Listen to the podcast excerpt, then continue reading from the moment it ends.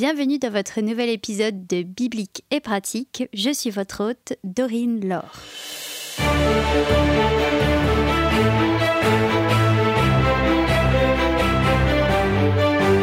C'est toutes les trois semaines, le mercredi, que je vous retrouve pour parler des histoires de la Bible dans une conversation entre nous, vous, moi et Guillaume. Salut Guillaume Salut J'espère que tu vas bien. Eh ben ça va, prêt pour ce nouvel épisode. Ah bah tant mieux. Alors encore une fois, avant de plonger dans le vif du sujet, j'ai à nouveau une question, possiblement une question existentielle. Est-ce que tu es prêt? Euh, Pas du tout, mais vas-y, c'est pas grave. Ok. Alors ma question aujourd'hui, c'est si tu devais sauver un personnage historique qui n'est pas mort de cause naturelle, qui cela serait-il? C'est super dur, parce qu'à chaque personne que je pense, il y a un côté de lui où je me dis, en fait, s'il y a des raisons qui font que peut-être que c'était pas grave qu'il soit parti avant, parce que je pense Ouais. forcément beaucoup à des dirigeants euh, politiques. Euh, je pense que pour la curiosité et pour faire un peu de, du chronie, euh, donc pour ceux qui ne savent pas ce que c'est du chronie, c'est ré- réécrire une histoire en partant du principe qu'un événement n'a pas eu lieu.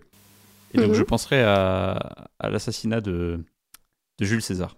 Ah ouais Oui, juste pour voir ce que ça aurait donné euh, sur la suite de l'Empire romain. Alors c'est très très loin, donc euh, je, je prends pas trop de risques. Que je- en fait, on n'en sait rien ce qui se serait passé. Mais je pense que Ouais. historiquement, il y aurait eu beaucoup de changements.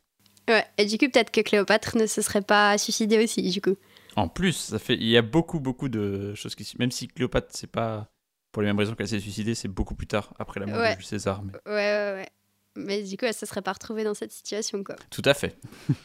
Hmm, Bah, moi, je t'avoue que j'avais pensé à Cléopâtre et en vrai, après, j'ai pensé à euh, Fulan Devi. Je sais pas si tu connais. Absolument pas. Ça ne me dit rien. Qui est cette personne? Eh bah, écoute, euh, c'est une histoire que j'ai découverte il y a pas si longtemps et c'était. euh, c'est alors, j'allais dire une jeune fille, mais en fait, euh, bon, elle est, elle est décédée à 37 ans, donc. Oui, ça va. En fait, c'était une indienne qui est née dans les années 30, je crois, et euh, bah, qui a eu le malheur de naître euh, dans la plus basse des castes euh, en Inde. Et puis, Oui. bah, les, les castes en Inde, c'est quelque chose. C'est clair.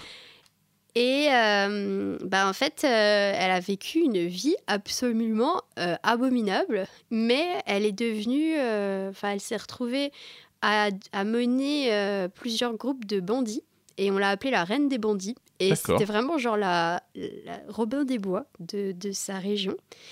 Et euh, la nana, enfin, super badass. Et euh, elle a fini par aller en prison, mais quand elle est sortie de prison, elle est devenue, euh, alors je crois, sénatrice, un truc comme ça. Ah oui. Voilà. Pff, voilà, tranquille. Et puis bon, bah, elle s'est fait malheureusement assassiner par des gens qui n'étaient pas très contents de son accession au pouvoir. Oui, ça. Vu l'époque, Voilà. vu le pays, vu la culture, effectivement, c'est un peu compliqué. Ouais, mais c'est vraiment euh, quand j'ai appris qu'elle était morte euh, bah, si, si tôt, euh, ça m'a ah, ça m'a vraiment fait mal au cœur. J'aurais aimé pouvoir qu'elle qu'elle puisse continuer son œuvre parce que franchement, voilà. Bah, J'étais plus sûre de son prénom, donc je suis allée checker la page Wikipédia avant de commencer ce, ce podcast et je te conseille. Franchement, c'est super intéressant. Eh ben écoute, je regarderai ça.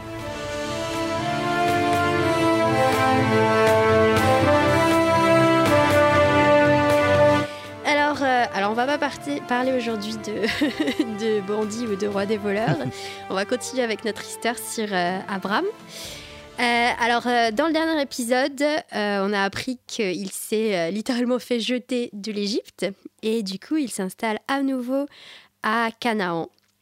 Et il y a un premier événement qui se passe, c'est qu'il se sépare de Lot, qui est son neveu. Il a un de Mhm. ses frères qui est, qui est décédé des années plus tard, et je pense que Lot, ça a été un petit peu euh, le fils qu'il n'a jamais eu. Euh, voilà. Et du coup, ben, le- je pense que le voir partir, ça a dû être euh, compliqué. On, on parlera de Lot, on reviendra sur ce personnage parce qu'il y a, il y a des choses à dire aussi. Mais euh, va- pour l'instant, on va rester sur Abraham. Mais je voulais, je voulais souligner ce départ parce que ben, c'est un fils qui s'en va et qui souligne encore plus le fait que Abraham et sa femme Sarai n'ont pas d'enfants. Et ben, si vous ne l'avez pas encore compris à ce, ce stade, c'est un peu un big deal pour l'époque de ne pas avoir d'enfants. Surtout à leur âge, surtout euh, vu le, la, la, richesse que maintenant Abraham en plus. C'est ça, c'est ça. Donc c'est vraiment, euh, c'est ouais, c'est un peu la cata quoi. Euh, mais euh, bah, comme on l'a dit aussi euh, plus tôt, Abraham est l'heureux titulaire d'une promesse de Dieu. Et cette promesse est la suivante, celle de faire de lui une grande nation, en gros de, de lui donner des enfants en fait. Et oui.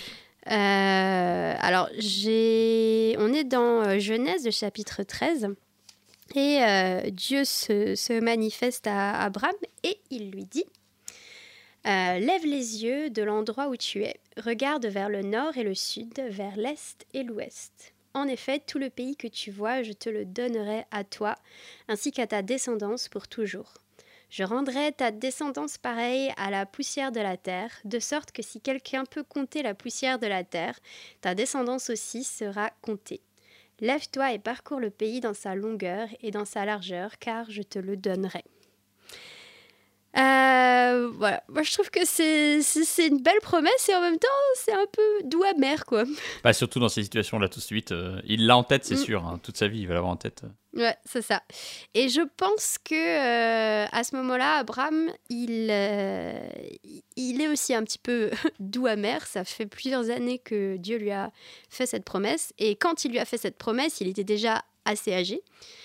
Et euh, ben, euh, je pense que c'est euh, aussi pour ça que il, il, accepte entre guillemets de prendre les choses en main.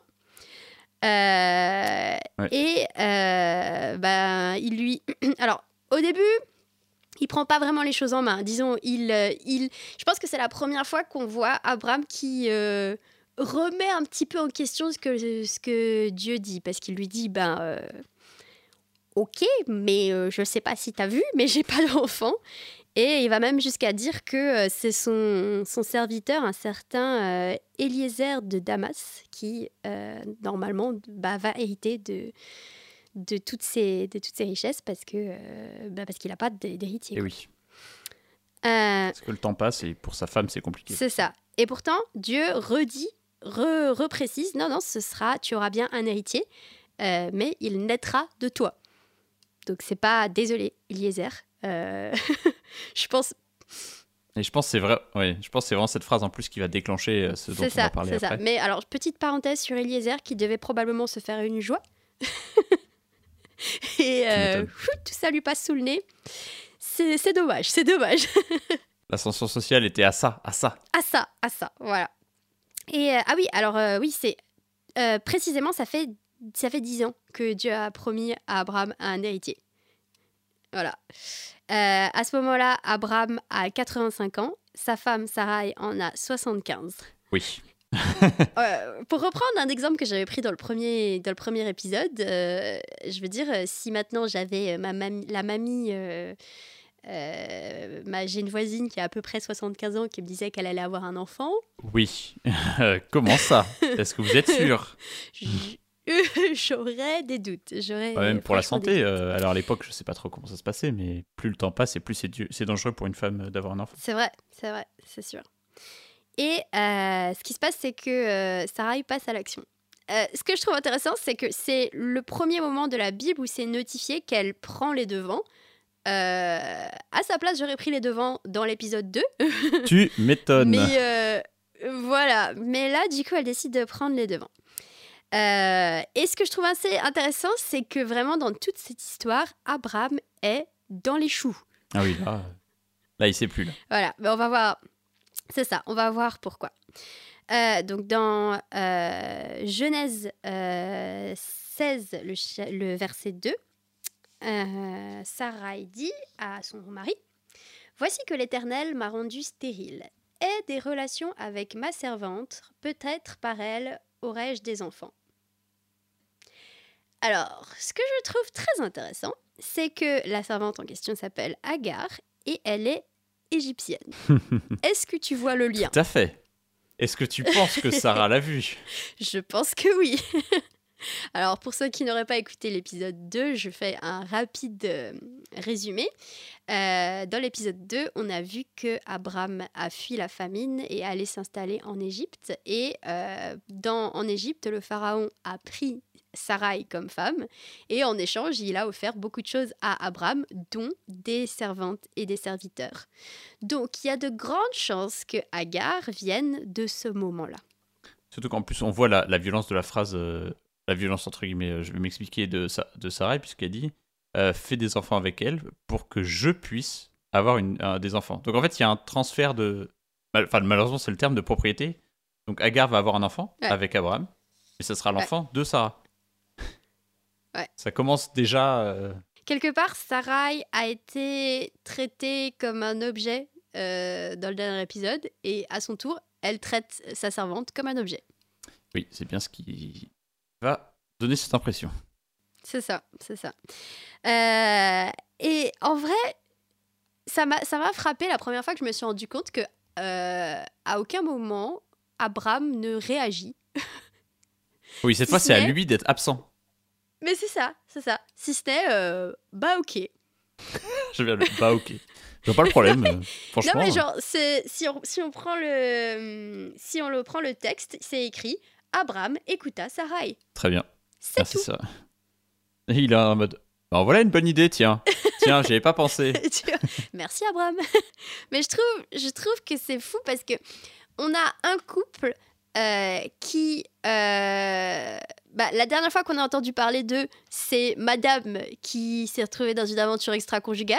Et là, c'est monsieur qui se retrouve euh, dans une, dans une aventure extra-conjugale et à chaque fois, c'est l'autre partie du couple qui, qui, qui, euh, qui crée la situation, tu vois. Et eh oui. C'est. Alors, bon, il y a. Faut, faut, faut, prendre en compte le fait que c'était aussi, euh, enfin, c'était aussi monnaie courante à l'époque, mais je trouve qu'il y a une espèce de d'attitude malsaine qui est là. Et clairement, clairement et qui, et qui nie complètement le bah, ce que Dieu dit en fait. oui, parce que là, euh, mais non, parce qu'encore une fois, tu vois, ils, ils, rebondissent, je pense, en tout cas dans leur tête, sur le fait qu'il dit euh, Je confirme que tu auras des enfants. Et il me semble que dans la dernière citation, il ne parle pas de ça. Oui, c'est vrai, il parle pas de ça. C'est vrai. Et donc il s'est dit Hop, il y a une faille dans le processus là. Un bug oh, dans ça, le système. ça, il l'a pas vu venir, ça. Et du coup, il se dit, euh, bah, techniquement, ça va pas contre la vie de Dieu, bah, let's go. Ouais. Ouais. C'est vrai ça. Et je me dis, euh, en vrai, c'est quelque chose que que qu'on voit, euh, qu'on voit encore aujourd'hui. Alors, pas dans un tel extrême, mais de dire, bah, Dieu, il a dit que, enfin, ouais, Dieu, il a dit que je devais être heureux, donc je fais ce qui me rend heureux. Qu'est-ce que c'est quoi le problème? Je comprends pas. Franchement, on n'a pas la ref. c'est ça, c'est ça. Alors que, bah, voilà, ça manque, ça manque de droiture, je trouve. Euh, d'autant plus que juste avant, Dieu a, je trouve, a été assez clair sur euh, bah, ce qu'il pense des aventures extra-conjugales pour le coup. Je veux dire, il a rendu toute une famille, euh, enfin, il, a, il a envoyé une, une, suite de fléaux à toute une famille parce que il y avait Sarai qui était chez le pharaon et que bah, elle devait être auprès de son mari, entre guillemets, tu vois. Et oui. Donc bon, euh, bah, ce qui se passe se passe. Abraham va avec Agar. Agar, donc la servante égyptienne, tombe euh, enceinte. Entre parenthèses, du coup, c'est bah, bien, c'est bien Sarai qui est euh, stérile. parce que je me dis, à l'époque, on devait, si, si un couple n'avait pas d'enfant, je pense qu'on devait dire de base c'est la femme qui est stérile, mais je pense que ce n'était pas forcément le cas à chaque fois. Oui.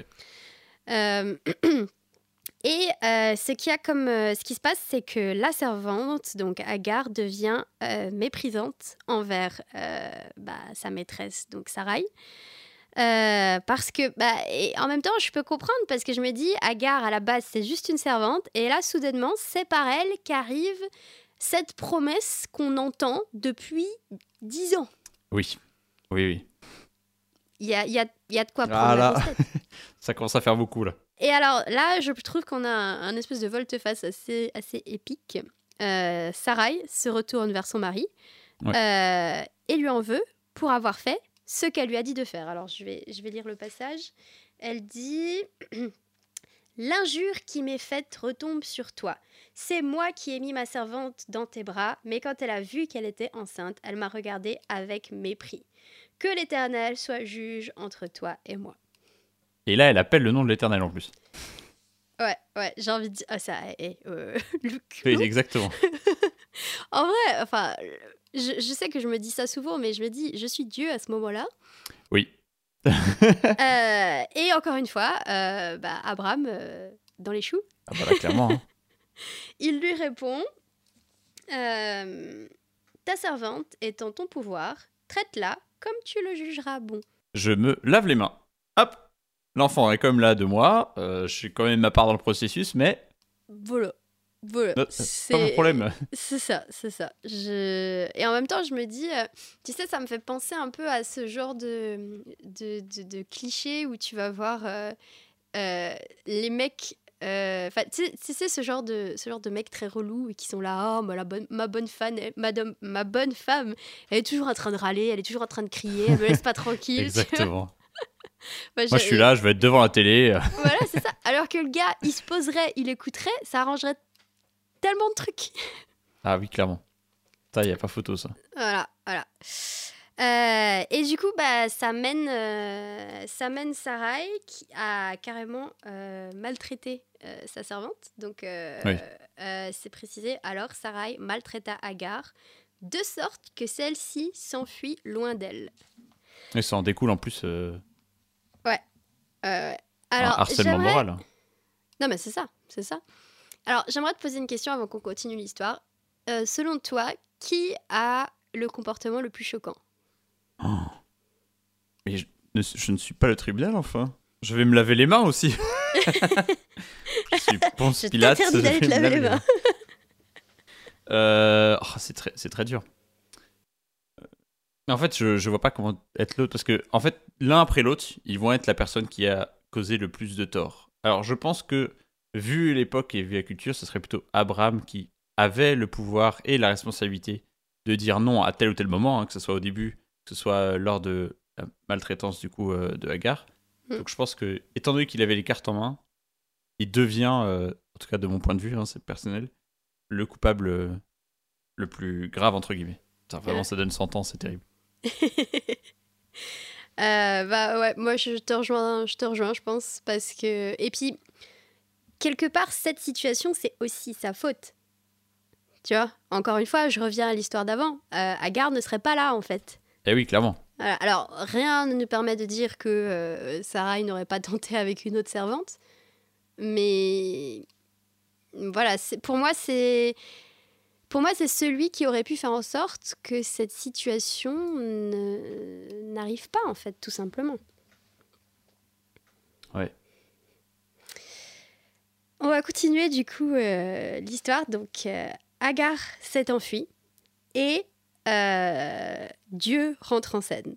J'ai envie de dire, il était temps. Ah oui, là, il fallait, il fallait intervenir. Et on ne sait pas jusqu'où ça aurait pu aller. Hein. Peut-être qu'on aurait perdu Hagar pour une raison ou une autre. Ouais, ouais, c'est ça.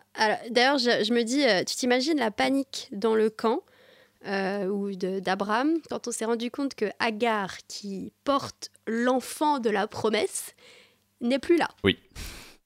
Elle a essayé de. Hop, salut. Ouais, c'est ça, c'est ça. Donc Agar s'enfuit, sauf que euh, le problème c'est que euh, elle se retrouve, elle se retrouve, elle, se, elle se perd. Alors attends, je crois qu'elle se perd dans un désert, mais je vais quand même juste vérifier. Mm, mm, mm. Oui, dans un désert. Et euh, ben, euh, alors près d'une source d'eau, c'est précisé. Je sais pas si ça a de l'importance, mais c'est précisé.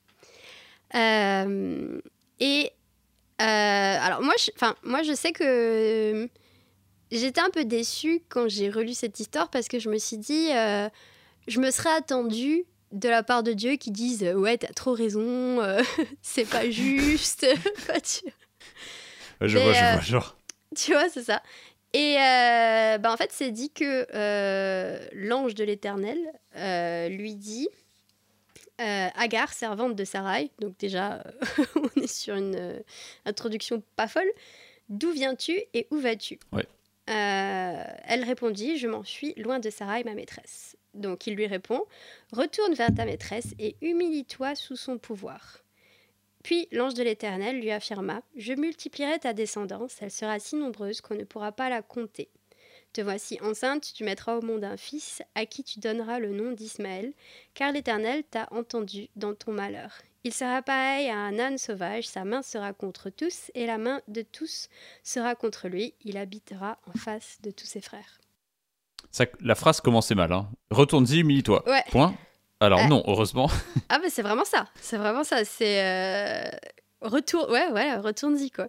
Et puis bon, je pense que si avec notre euh, manière de voir du 21e siècle, déjà le côté euh, retourne chez ta maîtresse, Oui. c'est pas, Oui, forcément. voilà, c'est encore, bon, encore une fois, Mais là, c'est clairement une question de culture et de c'est ça, exactement. Mais euh, je pense que, je pense que euh, quelque part c'était quand même la meilleure chose à faire dans le sens, euh, bah, l'avenir de l'enfant. Oui, bah oui, en plus. Je me dis, euh, un enfant euh, à l'époque qui naissait d'une mère seulement, ça devait pas être. euh, Enfin, comme perspective d'avenir, il devait y avoir mieux, quoi. Ouais, clairement. Voilà. Mais euh, du coup, je trouve quand même rassurant le fait qu'il parle de son malheur, parce que du coup, bah, le fait qu'il en parle, ça veut dire qu'il euh, il reconnaît le malheur de, de Hagar. Et il lui, il lui donne une bénédiction à, à- elle, qui pourrait d'ailleurs nous faire croire que, euh, bah, effectivement, euh, l'enfant qu'elle va, qu'elle va, euh, à qui elle va donner naissance euh, va être effectivement le, l'enfant de la promesse. Oui, clairement. Voilà. Et alors bon, comme je l'ai dit un peu plus tôt, je pense que quand elle revient dans le camp d'Abraham, je pense que tout le monde a eu assez peur. Oui. Et euh, je suppose que les, les- les maltraitances, au moins, ont dû euh, s'arrêter pour qu'elle puisse... euh, bah, Oui, parce que là, ça a rendu le- la chose publique et scandale. c'est ça, c'est ça. Puisque tout le monde, le- tout le monde a su était, qu'elle était parti et forcément la raison a, a dû fuiter euh, Mm, C'est ça. alors j'aimerais terminer sur ce- cet enfant du coup qui va naître, qui va s'appeler Ismaël. Ismaël, ça veut dire Dieu entend. Et euh, je trouve assez, ça assez, intéressant parce que quand, euh, une fois que Agar se soit retrouvée face à, Dieu, elle va appeler Dieu Ata El Roy, ça veut dire le Dieu qui me voit. Agar, elle n'est pas euh, comment dire, elle est, elle, elle pas du clan de Abraham, elle est égyptienne. Ensuite, c'est une servante. Ensuite, elle a été traitée dans cette histoire comme un objet. Et pourtant, Dieu lui-même se révèle à elle. Ouais, ça c'est beau, hein. vraiment. Et puis on, ça, forcément, ça, ça explique le nom qu'elle lui a donné. Mais pour sa situation à elle, ça. et c'est aussi incroyable que malgré sa culture, elle pense quand même à Dieu de, euh, d'Abraham en premier. Bah, c'est ça. Et puis, euh, euh, je, trouve, je trouve assez beau parce que, bah, quelque part, au- à aucun moment, c'est précisé que Dieu va se révéler à Sarai, par exemple, comme il s'est révélé à Agar. Oui. Et je trouve que c'est beau parce que ça montre bah, quelque part que personne n'est ou- oublié et ça transparaît du coup dans ce, ce, ce- ce nom qu'elle donne à, à Dieu, à El Roy, celui qui me voit. Une forme de justice aussi hein, de la part de Dieu. C'est ça, c'est ça. Et euh, bah, par rapport à Ismaël, du coup, ce, fils à qui elle va donner naissance, euh, ça me fait un peu penser euh, à ces, enfants qui malheureusement arrivent dans des foyers dysfonctionnels, qui sont pas vraiment voulus. Mais ce que je trouve chouette, c'est que ben, Ismaël, ça montre que, Dieu montre que lui l'a voulu, tu vois. Ouais. Il a préparé sa vie, il est Dieu, il est prêt, quoi. Oui, c'est ça. Et je me dis, c'est. Je suis, euh, du coup, personnellement convaincue que c'est le cas pour, euh, pour tous, en fait. Oui, ça c'est beau. Voilà. Du coup, on va terminer là-dessus sur euh, une note d'espoir un peu plus poussée que la dernière fois. Ah oui, c'est vrai que par rapport à celui d'avant, Voilà, là on, on a une petite fin en montée. c'est ça. Et euh, bah, du coup, la prochaine fois, on continuera à parler de cette, euh, cette histoire sans fin de euh, Abraham qui euh, n'a pas d'enfant. Et euh, on va commencer à parler du coup euh, de l'enfant qu'il va, spoiler, Oui. bel et bien avoir avec sa femme Sarai. Ça va arriver. Ça va arriver. Est-ce que tu as un dernier mot avant de finir? Euh, non, je pense pas. J'aime bien le- la note d'espoir que qu'amène cet épisode et que même si la promesse a été faite à Abraham et Sarah, euh, Dieu il a pas oublié euh, Agar et il savait comment ça allait se passer et il lui a donné même plus que ce qu'elle aurait eu euh, initialement. Et ça, je trouve que comme c'est une bonne chose de quand on reste droit et fidèle à Dieu, Ouais. on- ça paye derrière. Ben, merci en tout cas, et puis bah, à la prochaine. Eh bien, merci à toi. À la prochaine. Merci de tout cœur d'avoir prêté l'oreille à cet épisode. Rendez-vous dans trois semaines pour la suite du récit. Faites-moi d'ailleurs part de votre avis qui me sera très précieux pour les prochains épisodes. Biblique et pratique vous est apporté par Chrétien Mais Pratique. Pour plus de contenu, rendez-vous sur chrétienmespratique.com ou bien sur Instagram, Facebook, YouTube ou TikTok à Chrétien Mais Pratique.